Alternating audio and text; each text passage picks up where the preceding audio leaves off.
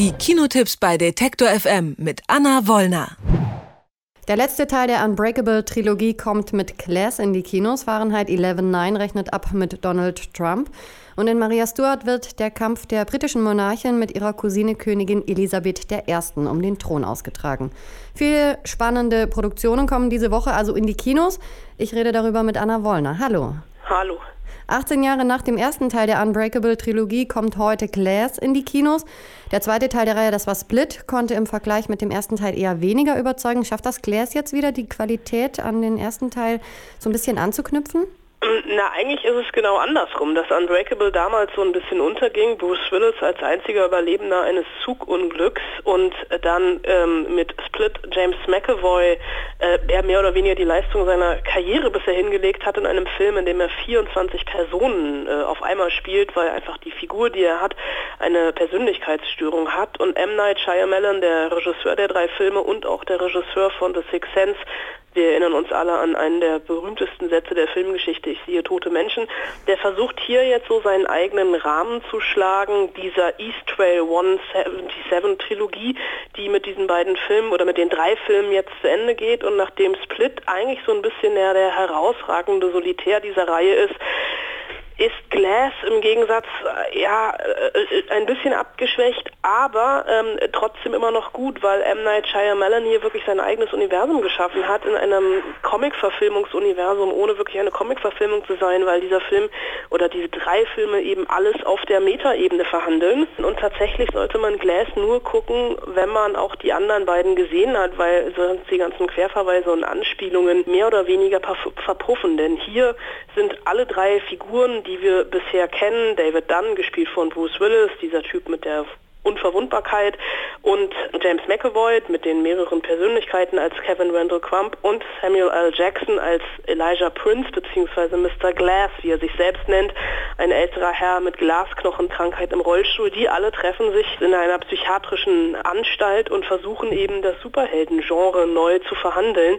Die Stimmung in dieser Anstalt ist undurchsichtig und un unverständlich. Es gibt Natürlich nicht mehr diesen Überraschungsmoment, den wir aus Split noch kennen, aber ein Abtauchen, dieses kleine Genre-Universum mit allen drei Teilen, hat mir dann doch wieder relativ viel Spaß gemacht. Nach dem aktuellen Thema wagen wir jetzt mal nochmal einen Blick, ich würde sagen, in die Geschichte mit Maria Stuart. Der Stoff der Geschichte wurde ja schon unzählige Male behandelt. Warum hat es den Film jetzt noch einmal gebraucht, beziehungsweise brauchen wir den Film noch? Wir brauchen eigentlich jeden Film, der ins Kino kommt. Und bei Maria Stuart, diesen Film brauchen wir vor allem wegen der beiden Hauptdarstellerinnen Saoirse Ronan und Margot Robbie, die sich hier dieses ungleiche Duell der beiden Königinnen äh, liefern. Der Film von äh, Josie Rourke, der krankt ein bisschen daran, dass er überfrachtet ist, dass er ein bisschen lange braucht, um zum Punkt zu kommen, weil wir einfach eine Geschichte hier präsentiert bekommen, die wir schon kennen und dieser Machtkampf zwischen den beiden Monarchinnen äh, natürlich eskaliert und das vor allem durch das sehr, sehr unterschiedliche Spiel der beiden Hauptdarstellerinnen funktioniert. Eben Saoirse Ronan als Maria Stuart und Margot Robbie als Elizabeth I.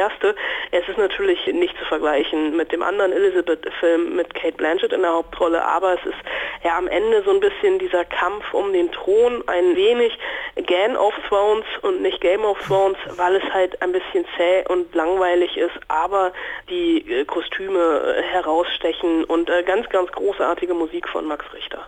Kommen wir zum dritten Film. Von Michael Moore ist der und der ist ja bekannt für seine Satire, für seine Dokumentationen Bowling for Columbine zum Beispiel oder 2004 Fahrenheit 9-11. Und da sind wir auch schon beim aktuellen Film, der heißt nämlich genau andersrum Fahrenheit 11-9. Da geht es um den jetzigen Präsidenten Donald Trump. Wie hat er das diesmal aufgezogen? Ähm, er hat es aufgezogen, natürlich Fahrenheit 11.9, eine Anspielung auf den Wahlsiegtag am 9. November 2016, also 11.9 bzw. 9-11 genau umgekehrt. Und Michael Moore will hier der Frage nachgehen, wie zum Teufel das passieren konnte. Also mit wie zum Teufel das passieren konnte, meint er natürlich, wie Trump überhaupt Präsident werden konnte. Und er ähm, hat sehr, sehr viele Bilder, Zeichnungen, Grafiken, Interviews, Schnipsel etc. und versucht damit den Aufstieg Trumps nachzuzeichnen und kommt äh, in der Mitte des Films zu dem Entschluss, die Sängerin Gwen Stefani sei an allem schuld. Und da merkt man schon so ein bisschen, es ist natürlich auch dieser Film mit seiner pöbelhaften, naiven Art zu provozieren und uns auch ganz bewusst zu manipulieren und das lebt er hier aus. Aber was man ihm wirklich zugutehalten muss, ähm, Moore ist natürlich total eingeschossen auf Trump, aber er verlässt sich in diesem Film nicht nur auf ihn, denn er demontiert auch die Elite der Demokraten und selbst Heilsbringer Obama. Da gibt es eine Episode ähm, in äh, Moores Heimatstadt Flint, gibt es seit Jahren einen ausgemachten Wasserskandal, an dem wirklich nachweislich Menschen sterben. Obama war während seiner Amtszeit da, hat alles runtergespielt und selbst vor laufenden Kameras Wasser aus der Leitung getrunken oder dann halt eben auch nur so getan, wie Moore beweist in diesem Film. Also er schießt wirklich gegen alle und das volle Breitseite. Das Ganze läuft natürlich unter dem Label Dokumentarfilm, aber es ist eben, das darf man nicht vergessen, Moores Sicht auf die Dinge und seine Abrechnung mit Donald Trump und eben der politischen Elite in den USA.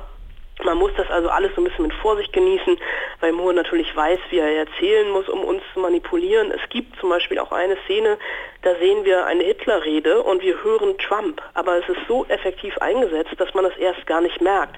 Also eine Szene in Toronto bei der Pressevorführung, wo ich den Film gesehen habe, da gab es tatsächlich Szenenapplaus. Aber, und das ist dann auch wieder eine große Stärke des Films, er belässt es eben nicht darauf, dass er so ein bisschen Politiker-Bashing macht, sondern er richtet sich auch nach vorne oder er richtet seinen Blick nach vorne und geht unter anderem zu den Überlebenden beim Schulmassaker von Parkland und unterstützt da die Jugend, weil er natürlich weiß, die Jugend sind diejenigen, die Amerika aus der Scheiße ziehen können. Jetzt kennt man Moore ja auch, dass er nicht gerade zurückhaltend ist. Ist das in dem Film wieder so? Ja, er taucht natürlich selber auf. Er ist polemisch, er ist bissig, er erzählt das alles so ein bisschen durcheinander, aber auf seine gewohnte Michael Moore Art und Weise und das ist schon so ein bisschen unterhaltsam. Er ist natürlich mittlerweile zu so einer eigenen Kunstfigur verkommen, aber trotzdem funktioniert das im Film. Ende der Woche. Das heißt, neue Kinofilme. Diese Woche sind es unter anderem der Klassiker, könnte man sagen, Maria Stuart, der dritte Teil der Unbreakable-Trilogie Class und eine neue Doku von Michael Moore, Fahrenheit 11.9. Anna Wollner hat sie alle schon gesehen und erklärt, was sich lohnt. Vielen Dank, Anna. Gern geschehen. Alle Beiträge, Reportagen und Interviews können Sie jederzeit nachhören im Netz auf detektor.fm.